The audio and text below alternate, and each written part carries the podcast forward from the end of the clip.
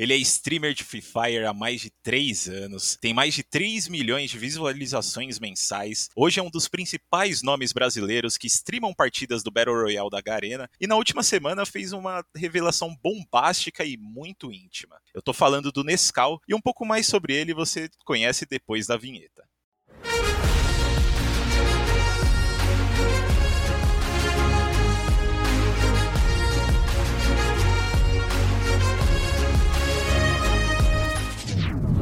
Chat aberto.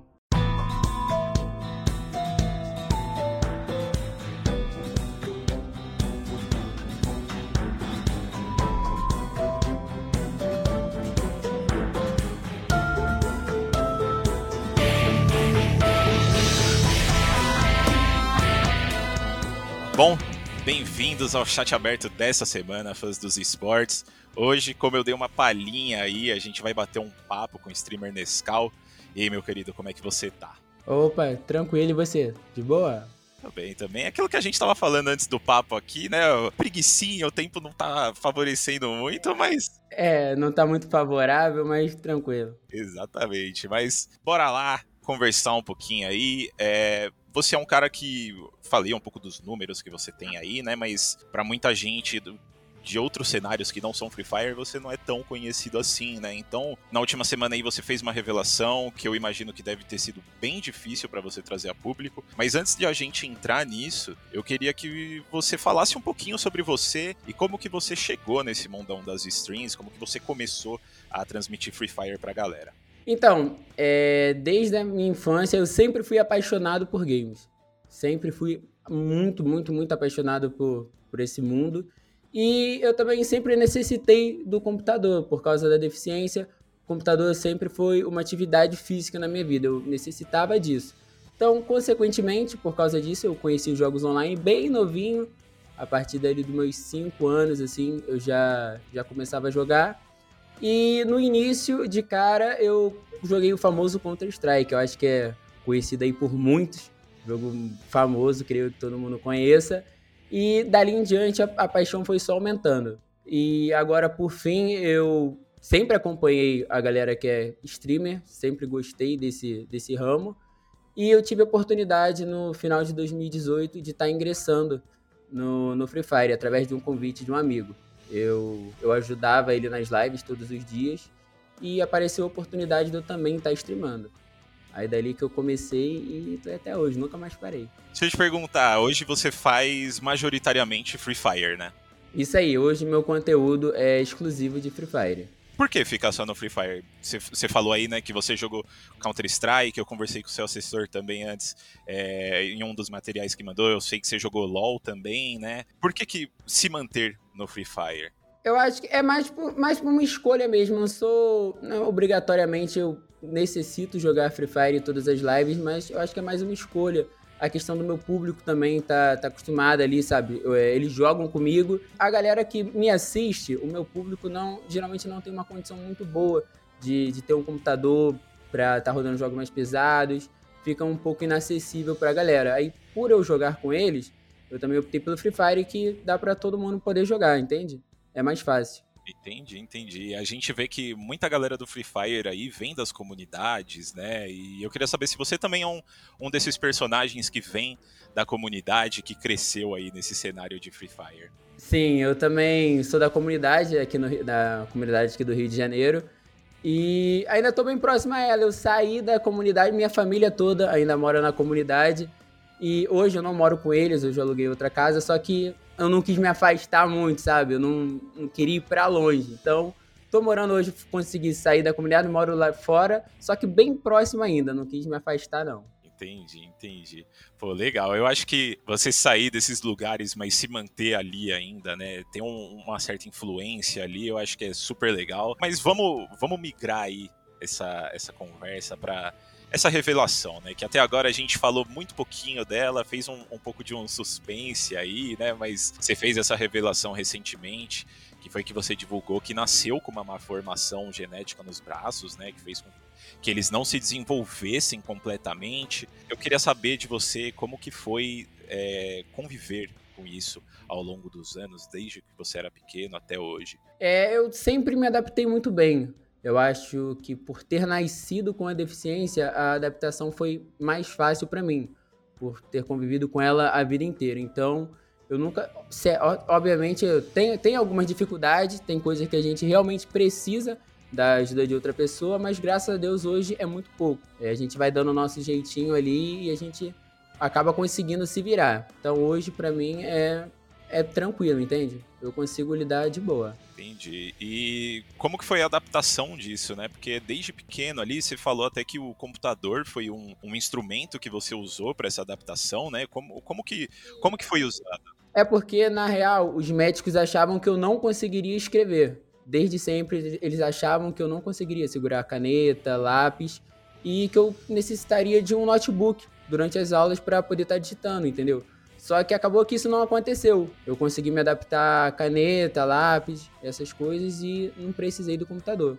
Esse foi o motivo do, deles, desde a minha infância, pedirem para eu ter um computador. E, e eu imagino que seja difícil conviver com uma deficiência dessa, principalmente dentro dos esportes, né? A gente tem um, um, exemplo muito claro do ano passado, que é o Bazooka. Eu não sei se você acompanha Valorant, mas ele é treinador da Loud. E ele revelou também no ano passado que ele também é portador de uma deficiência, né? Até porque ele ia pro campeonato internacional e ele ia aparecer de corpo todo e tudo mais. Ele tem é, problemas nas pernas, né? Por que, que você optou por esconder isso nesses últimos três anos? Foi algo de ter medo da galera menosprezar seu trabalho por conta disso? Quais foram os motivos? Então, o medo foi da galera achar que, como tem muita gente que acha, que eu tava querendo crescer por causa da deficiência, sabe? É, usar da deficiência pra me alavancar. Então, o meu medo foi sempre esse no início, era, era o motivo que eu escondia, sabe? Então, eu preferia ter uma base, criar uma base, para depois poder revelar pra, pra galera. E também os comentários, né? A gente sabe, a gente conhece a internet, sabe como é.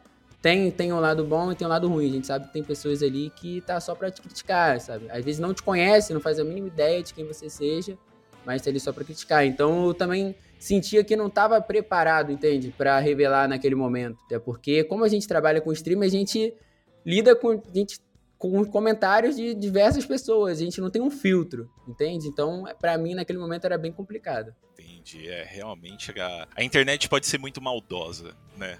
Sim, exatamente. E como que foi a recepção da, da... Lógico, haters vão, sempre vão ter, né? Mas como que foi a, a receptividade da sua comunidade com essa notícia? Então, foi muito, muito diferente mesmo do que eu esperava. Eu achei que ia ter muita mais gente criticando e eu fiquei surpreso desde o dia que eu postei é, a, a, quantidade de pessoas me apoiando, sabe? Foi ab absurdamente, assim, eu não, eu não esperava de verdade é, esse, é, tantas pessoas apoiando e foi muito diferente do que eu esperava. Eu tô muito feliz, muito feliz mesmo. Para mim é até um alívio, como eu falei, poder, poder revelar isso, até porque me dá mais liberdade e eu fiquei surpreso demais.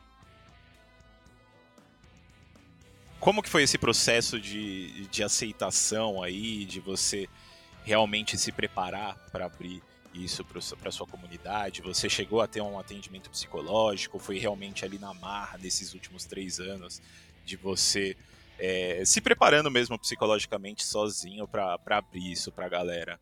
É, eu conversava bastante, não com, com uma pessoa especializada, mas eu conversava bastante com amigos, entendeu? Tem um amigo em comum que é, ele é do cenário do, do Free Fire também.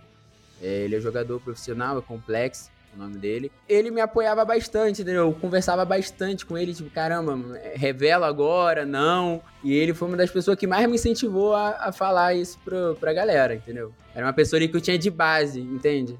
Entendi. Meio que uma referência à zona aí, né? Isso, é, uma, tinha uma referência ali que, que me ajudou bastante. Pô, legal. E hoje sem dúvidas você tem uma mentalidade totalmente diferente da que você tinha três anos atrás, né? E quando você olha para trás, você acha que você fez a escolha certa de manter a deficiência escondida por um tempo? Olha, eu, eu acho que eu revelaria um pouco antes. Não, eu não digo que eu revelaria muito, muito antes, porque, como eu falei, tem a questão que eu não, eu não me sentia preparado. Só que eu acho que eu, se eu pudesse, eu revelaria um pouquinho antes ainda, sabe? E você acha que esse caminho de, de esconder no começo, de deixar, deixar embaixo dos panos, né? É o caminho que a galera deficiente que tá começando agora deve seguir ou você acha que varia de caso para caso? Não, eu acho que independente da, da deficiência, eu acho que ela tem que ser tipo, livre, sabe? Tem que ser espontânea, não esconder de ninguém. É, o meu caso, como eu tinha falado, tinha sido muita parte, até porque era uma coisa minha, entendeu? Eu sentia que eu tinha esse pensamento errado, sabe, da galera de que ah, iam achar que eu estava crescendo por causa da deficiência, entendeu? E eu hum, me prendi a isso, eu acabei me prendendo nesse pensamento. Mas pra galera que tá começando, que tem alguma dificuldade, eu não. Eu acho que deve ser, sabe? É, é, é o que você é, então não, não tem por que esconder. Com certeza, com certeza. E uma coisa que eu, que eu recebi um material de apoio, né, do seu assessor antes da, da entrevista, e uma coisa que eu li que eu achei super engraçado foi que você falando que volta e meia você encontrava alguns fãs ali na rua, né, e a galera via e não acreditava. Como que, como que foi para esconder esse segredo, segredo, né, entre aspas, por tanto tempo, mesmo com a galera te encontrando na rua, porque você não é um cara pequeno, né? Você tem números gigantescos. Então, eu acho que a galera na rua, eu, quando eu encontrava a galera na rua, realmente o povo ficava surpreso. Só que eu acho que eles pensavam, ficavam surpresos, tipo, caramba, eu acho que só eu que não sabia. Eu acho que a pessoa achava que, tipo assim, caramba, todo mundo sabe, só eu que não sei. Então, a galera não, não chegava a comentar nas redes sociais, tipo, caramba, Nescau, não sabe tipo, não sei o que você tinha, porque eu acho que a pessoa achava que só ela não sabia disso, entendeu? Aí por isso que acabou que não acabou repercutindo no caso. Que bom, que bom. Pelo menos não repercutiu e você conseguiu aí revelar pra galera no, quando você quis, né? Exatamente. E ter aberto isso para sua comunidade, também para todas as outras comunidades, né? Porque, pô, isso foi tema da, da semana passada praticamente inteira. Você ia vários portais você lia isso. Mudou a sua vida de alguma forma? É, então, a questão da, da liberdade, sabe? De, de poder aparecer, para mim já é muita coisa, porque como eu não tinha revelado a, a deficiência ainda, eu acabava me privando muito, tanto em, na minha própria live, quanto em Instagram, em outras redes sociais. Tinha muito conteúdo que eu pretendia fazer que eu não conseguia, porque ainda não tinha revelado. Então, hoje, para mim, a, a, melhor coisa que aconteceu foi a questão da liberdade, sabe? E você fala dessa liberdade é, é, em termos de questão profissional, né? De você fazer conteúdo para o Instagram, para streams e tudo mais. Mas quanto que tirar esse peso das costas é, te afetou psicologicamente? Desde do, da primeira vez que saiu a matéria, é, eu sempre vinha comentando, tipo, independente da proporção que tome, é, se não der, se não der nada, é, tipo, é um alívio já. Para mim, eu já tirei um peso das costas, agora eu posso mostrar tipo, quem realmente sou. E tipo, foi um alívio mesmo para mim.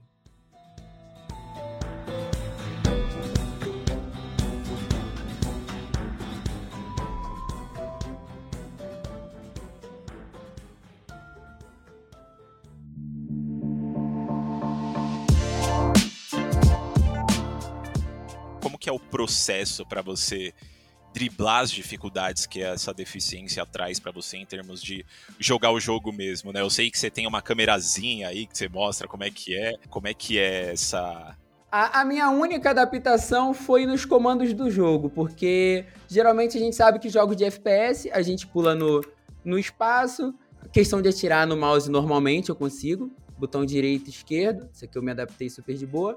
A única adaptaçãozinha que eu fiz foi no pulo do personagem, que como eu falei, era no espaço e eu adaptei pro E, entende? Eu botei no E porque é mais fácil para mim a questão aqui da de ser mais ágil, vamos se dizer assim. Eu não precisava, ah, eu tô aqui correndo, tem que ah, botar lá para baixo, entende? Eu já faço aqui tudo juntinho e para mim foi a única adaptação necessária para esse jogo. Pô, legal. E, e, em questão de League of Legends, Counter-Strike, por exemplo, que são jogos aí que trazem muitas mais teclas, né, do que o Free Fire, eu acredito. Como que o, o que que você teve que mudar nesses jogos?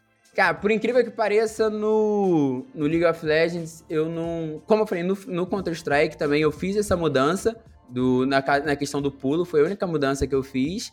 E no LoL, por incrível que pareça, eu me adaptei na, na, no padrão do jogo. Porque o LoL também necessita muito mais do mouse, que é onde você se movimenta. Você se movimenta com o botão direito do mouse e clica nos oponentes com o botão esquerdo. Então, para mim, fica um pouco mais fácil com essa mão aqui, entendeu? Aí, super de boa. Entendi. E a gente vê que você se adaptou super bem, né, pro Free Fire, não é à toa que você hoje tem é, uma patente alta lá, né? E eu queria saber se no LoL e no, no CSGO isso também rolou, se você conseguiu alcançar ranks altos, né? Olha, no LoL é, eu jogava com meus amigos e sabe como é? Você sabe como é quando joga com amigo, né? A gente não. Sim. Você, sabe como, como que funciona. No LoL eu consegui chegar ali praticamente no Platina. Foi minha, minha patente máxima. E no CS eu consegui chegar na AK. Se eu não me engano, tem muito tempo que eu não jogo CS, mas eu acho que era depois do ouro. Se eu não me engano, depois do ouro era, era AK. Foi minha patente máxima no CSGO. Desses três jogos aí, eu acho que eu já sei a resposta, mas desses três jogos, qual que você prefere? Não, Free Fire, não tem. É, não tem. Foi o jogo que eu mais me adaptei. Entendeu? Foi, foi cair, mas eu também, tipo, me adaptei, entre porque também creio que seja o jogo que eu mais treinei, eu mais me esforcei para fazer dar certo. Porque no início, é, muita gente não sabe hoje, meu, minha carga horária de live é 5 horinhas, entendeu? Por dia. Mas no início eu jogava 12 horas. Eu, faz, eu comecei a fazer live de meia-noite até meio-dia, entendeu? Então eu ficava 12 horas jogando todo dia e treinando, sabe? Porque tinha uma, uma arma em específico que eu tinha dificuldade que era a WM, que hoje é a, a, arma que eu mais jogo. Eu sou conhecido também por causa da W, entendeu? Porque eu realmente, com ela, eu sei que eu jogo bem. Mas era uma arma que eu não conseguia jogar de jeito nenhum no início do jogo. Eu não conseguia de forma alguma, eu detestava essa arma. Aí eu ficava jogando horas e horas e horas para poder aprender. Entendeu? Foi o jogo que eu também me dediquei mais. Eu falei, não, eu preciso aprender a jogar com essa arma. Eu ficava jogando até pegar o jeito dela. Pô, legal. E uma coisa que provavelmente não é muita gente que sabe, mas você também já foi streamer da PEN. Isso, aham, uhum, exatamente. Eu queria saber como que foi esse, esse período para você aí. A, a deficiência era algo que você deixou, que você abriu para eles desde o começo, ou até para eles você também acabou escondendo? Não, então, é, no início, quando a PEN me contratou para ser streamer, eles não sabiam da deficiência. É, eles não, não sabiam e eu também não não contei, sabe? Desculpa, a, a, pessoa que me contratou, eles sabiam da deficiência, mas apenas eles. De resto, toda a equipe da PEN, a organização não sabia. Apenas essa pessoa. Também não, tipo, não, não, não quis contar, entende? No momento. Porém, depois, quando eu fui. Eu queria fazer um projeto com a PEN. Eu tinha em mente de fazer um projeto com eles de, de revelação, né? Deles me revelarem, essas coisas, porém acabou não acontecendo que acabou que também foi um, um dos motivos que atrasou um pouco eu revelar pra, pra galera. Entendi. E como que era a, a relação deles com você em questão de te apoiar com essa deficiência, de te dar suporte e tudo mais? Eles eram bem solícitos? Como é que era? É, não, essa questão não tenho nada a reclamar. A PEN é uma, uma organização gigante, sabe? Eu acho que eles dão qualquer todo o suporte que, que a pessoa necessita, eles estão dispostos a ajudar. É uma organização incrível, sabe? Não tem o que falar da PEN, realmente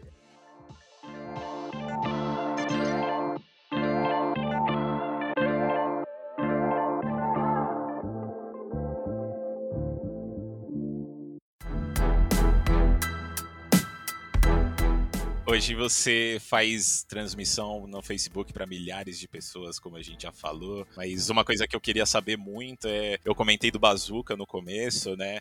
Mas eu queria saber de você se você já teve essa vontade de entrar no cenário competitivo de Free Fire, se é uma coisa que você ainda pensa no futuro aí, talvez é, entrar, como é que é? Olha, atualmente, é, conciliar o tempo para mim de do competitivo para o criador de conteúdo é, é um pouquinho complicado, porque a gente se dedica bastante a criar conteúdo, né? Então não é só a gente tira cinco horinhas do dia ali para abrir live e acabou. Não, a gente está sempre procurando gravar vídeos, é, editar, entre outras coisas. Então consome uma, uma parte do nosso tempo também, mesmo a gente estando em off.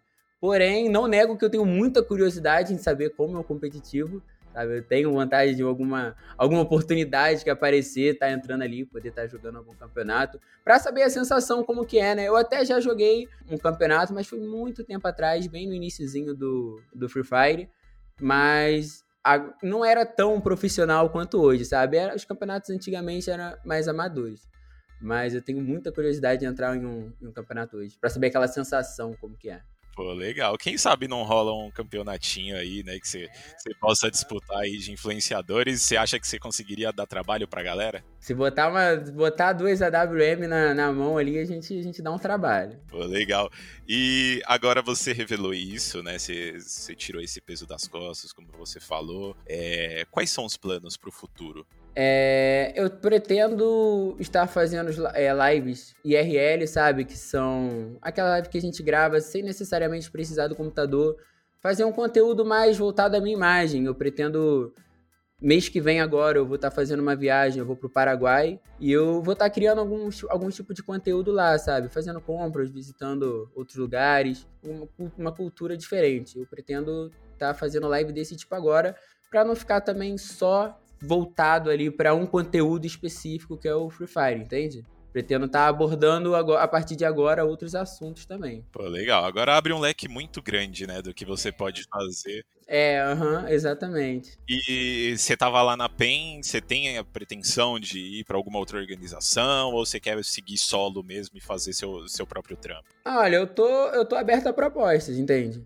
Se alguma organização tiver interesse, eu tô, tô disposto a conversar. É, esse foi o papo. Né, eu espero muito que a galera que está escutando a gente aí tenha gostado e eu queria aproveitar também para te agradecer, nesse caso, por topar vir aqui, contar um pouco da sua história, mostrar como é que é essa adaptação. Queria deixar o espaço livre, como a gente normalmente sempre faz, para você mandar um recado para a galera que te acompanha e também para o pessoal que, assim como você, é portador de deficiência e quer se aventurar nesse mundão dos streamings. Então, o espaço é todo seu. Primeiramente, eu queria agradecer você pela, pela oportunidade de estar falando aqui, que é muito importante para mim. Então, muito obrigado. Pra galera que tenha algum tipo de deficiência, não especificamente igual a minha, sabe? Algum, algum tipo de dificuldade, eu peço que não desiste, sabe? Por mais que eu entendo, sei que não é fácil, mas não desiste. Não, não deixe alguma dificuldade, alguma barreirazinha te atrapalhar, que você consegue, entende? Se dedica ali o máximo, nem que você precise dar o, o seu dobro fazer o dobro que outra pessoa faz, mas confia no seu potencial que vai dar tudo certo. E é isso, Nescau é o próprio exemplo vivo disso, né? Que pode dar certo. E é isso, galera. De novo, espero que vocês tenham gostado do papo. Acessem o nosso site espn.com.br barra esporte e também siga a gente nas redes sociais ESPN Esportes BR e ESPN Brasil. E é isso. Até a próxima. Tchau, tchau.